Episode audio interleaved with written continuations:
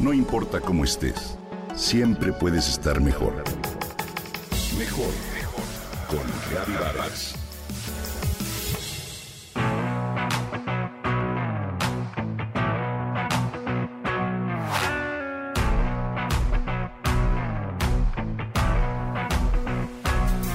Desde el pasado 20 de noviembre al 18 de diciembre tuvimos la oportunidad de disfrutar la Copa Mundial de la FIFA en Qatar. Este pasó a la historia como uno de los mundiales de fútbol con mayor cantidad de nuevas tecnologías implementadas. Hoy te comparto algunas de ellas. Es cierto que el deporte y la tecnología son dos áreas que siempre han ido de la mano, pero en Qatar esta fórmula superó expectativas. Primero, contaron con un balón oficial con nombre propio, Al-Rihla, que significa en árabe el viaje. Este balón inteligente contó con un sensor de unidad de medición inercial, IMU, en su interior, que enviaba los datos del balón a la sala de operaciones de video. De esta manera se permitía una detección precisa del punto de saque. El chip rastreó cada toque del juego a una velocidad de 500 veces por segundo. Además, cada estadio contó con 12 cámaras dedicadas a monitorear la posición del esférico y 29 cámaras más en el cuerpo de los jugadores. Así, los jueces tuvieron datos durante el mismo partido. Al Rihla fue el primer balón que contó con esta innovación y datos disponibles para los árbitros del partido. Además, uno de los ocho estadios que estuvieron disponibles en ese mundial, el 974, estuvo inspirado en Lego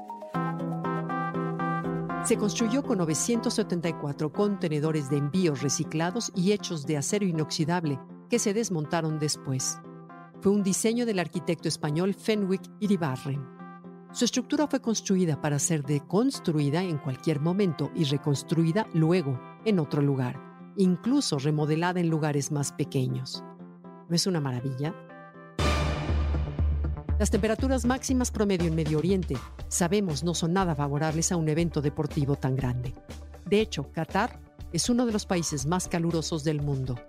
Pero, gracias a la tecnología de refrigeración que Doha introdujo para atletas, oficiales y espectadores, eso no representó problema alguno. La temperatura se mantuvo fresca y estable durante los partidos. Los ingenieros idearon un sistema de enfriamiento que usa una combinación de aislamiento y refrigeración dirigida. El aire enfriado entraba a partir de rejillas tanto en gradas como en boquillas en la cancha. Con esta técnica de circulación, el aire caliente se retiraba, volvía a enfriarse, se filtraba y luego se expulsaba. Por eso el estadio solo necesitó enfriarse dos horas antes de que comenzara el partido lo que redujo de manera considerable el consumo de energía necesario respecto a otros métodos de enfriamiento. Por si esto fuera poco, la inteligencia artificial que se empleó en ese mundial rastreó las extremidades de los jugadores a fin de detectar si estaban o no en posición de juego y enviar en todo caso alertas al árbitro correspondiente. Esta tecnología ayudó a los oficiales del partido a tomar la decisión correcta, de manera oportuna y sin retrasos. El sistema estuvo instalado en cada uno de los estadios a través de unas 29 cámaras instaladas bajo el techo que recopilaron en su momento puntos de datos en el cuerpo de cada jugador 50 veces por segundo. Finalmente, también hubo una sala de visualización sensorial para los aficionados con el trastorno del espectro autista, además de otras necesidades neuroconductuales. Hubo autobuses eléctricos, baños inteligentes, grifos con sensores de cierre automático y cargadores de teléfonos celulares con energía solar.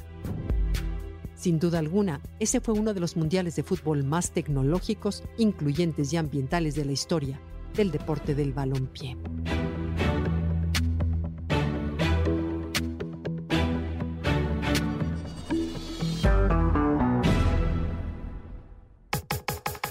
Comenta y comparte a través de Twitter. No importa cómo estés, siempre puedes estar mejor. Mejor, mejor, mejor. Con Gaby Vargas.